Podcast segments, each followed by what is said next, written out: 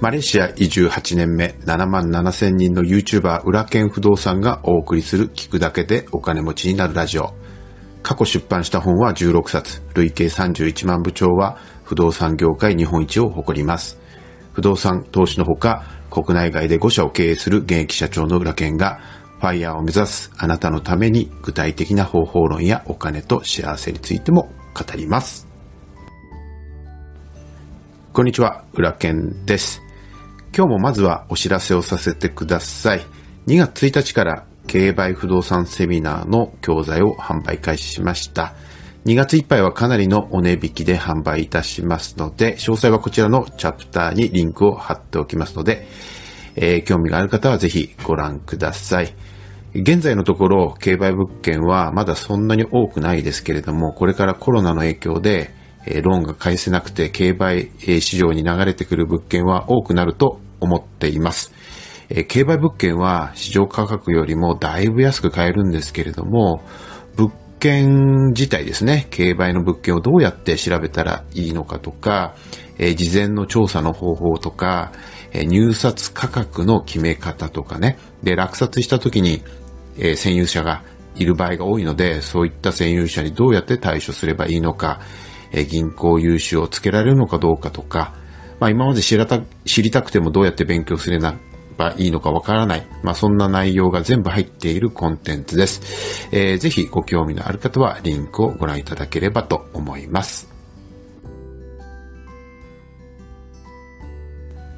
さあ今日はお金についてちょっと考えてみたいと思います。多くの人がね、お金持ちになりたい、財布の中身を気にしない生活をしたいと思っているんじゃないかと思いますが、あなたはお金について、えー、どのような捉え方をしていますでしょうか？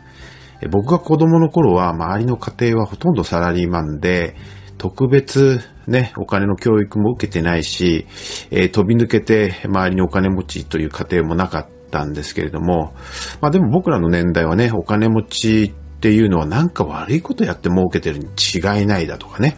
なんかいけすかないというようなイメージが、まああったと思うんですけれども、今はね、あのお金の教育っていうのもどんどんまあ広がってきて、まあインターネットでもお金に関する知識というのはたくさん入手することができるんだけれども、まあ、あの、一般的に、言われているのはお金っていうのは単なる交換のツールだし、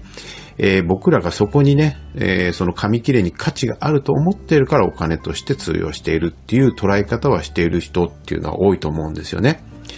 ただお金を稼ぐことについては本質的にどうなのかっていうのは、えー、皆さんどういうふうにね、感じていらっしゃいますでしょうか。えー、子供からね、そんなことを聞かれたらね、どのようにね、えー、答えればいいのかっていう、なかなかわからないっていう方も少なくないんじゃないかなっていうふうに思いますよね。例えばお金を稼ぐっていうことは、誰かのお財布の中からお金がなくなるっていうふうに感じる人もいるでしょうし、うん。とにかく僕なんかも子供の頃はね、お金を稼ぐっていうのはね、さっきも言ったように誰かなんか悪いことしてんじゃないかと、ね、えー、そういっいうふうに思った時期もありましたよね。お子さんからね、あなたがそういうふうに聞かれたらどういうふうに、ね、お金を稼ぐこと、いいことなの？悪いことなの？って聞かれたらどう答えますかね。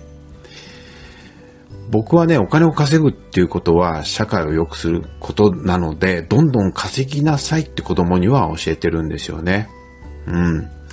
まあ一般的には逆にお金持ちがお金持ちどんどんなっていくと、社会の格差が広がっていって、えー、全体としては良くないんじゃないのっていうふうに思ってしまうこともあるかと思うんですけども、なんでお金を稼ぐことが社会にとっていいことなのかということをですね、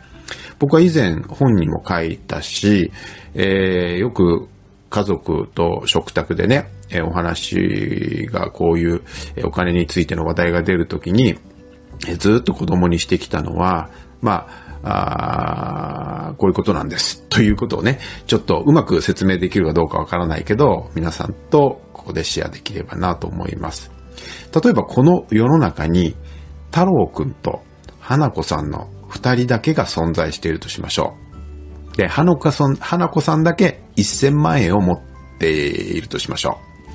う。で、太郎くんはお金はないけれど、手先が器用で、家を作るのがま、得意だったとします。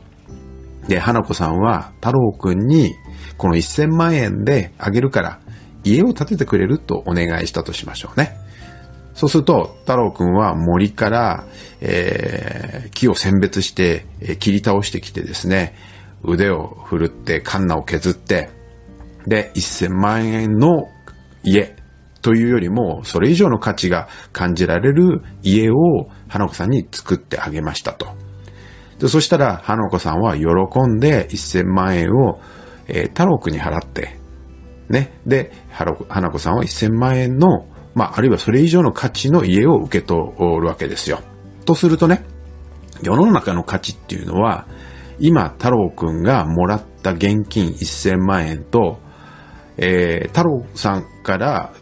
花子さんが引き渡された家、1000万円の価値の家ね。その合計で2000万円に世の中の価値っていうのは増えてるわけですよ。で、さらに、花子さんは、の仕事はね、まあ、エンジニアとして車を作ることができるとしましょうね。そうすると、太郎くんは今後、大工工事、仕事を本格的に始めるために、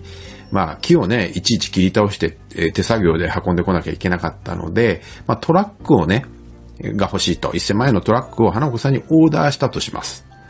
でそうすると今度は花子さんが、えー、1000万円をもらって、太郎くんは1000万円の価値のあるトラックを花子さんから引き渡されると。で、そうすると、お家の価値も1000万円ありますから、この世の中の価値は合計で3000万円になるわけですよ。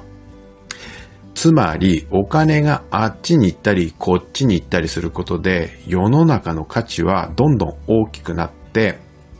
で、太郎くんも花子さんの生活も良くなるというわけなんですよね。だから、お金を稼ぐことは世の中全体の価値を上げていくことなので、とってもいいことなんですよね。それで、お金持ちっていうのは、ね、どんどんお金持ちになっていく理由っていうのは、それだけ高い価値を世の中に提供しているから、ますますお金持ちになるということなんですよね。まあちょっとね、あの、投資なんかで一発儲けた人っていうのはちょっと違うかもしれませんけれども、基本的には、えー、値札以上の価値を提供して、それを受け取って、そして、その与えた価値と手にした現金が、の合計が世の中の価値としてどんどんどんどん大きくなっていくっていうことなんですよ。なので、で、絶対にやってはいけないというのは何かっていうと、受け取るお金に見合わない価値しか提供し、しないということですね。つまり、大した価値のないものを高く売りつけるようなことですよね。それは相手のお金を奪ってしまうことになるので、逆に世の中の価値は下がってしまうことにになるわけです。これは絶対にやってはいけないことなんですよね。例えば、え、ネズミ講とかね、あるいはそのネットのなんか本当ゴミみたいな商材、え、みたいなものが、まあそれに当たると思うんですけども、えー、値札以上の価値を常に提供することを心がけていれば、むしろお金はどんどん入ってくるように、えー、なるわけなんですよ。で、僕も、あの、まあ、要するに形のない、えー、見えないね、例えばコンサルティングサービスだとか、セミナーとか、まあ、教材なんかを販売していますけれども、必ず満足、満足保証をつけていて、価値がないと感じたら全額返金するようにしていますし、えー、今までも返金をしています。まあ、えー、100人いたら1人2人はそういう方がいらっしゃるのでね、まあそういう方に対しては、もう喜んで全額返金するようにしているので、えー、トラブルにももなっていませんし、まあ常にあの返金もないような、えー、価値の高いものを提供しようというふうに、まあ会社全体がなっているので、あの、トラブルは起きてないんですけども、まあ、常にそういうことにしていますよね。まあ、我が家ではこういった話をね、よく、えー、子供たちとするんですけれども、えー、皆さんの家庭ではね、お金の話というものを、え、積極的にされているでしょうかね。やっぱりお金の教育っていうのは学校では教えてくれませんし、一番やっぱり近い、うん、親が子供に対してお金に対する接し方だとか、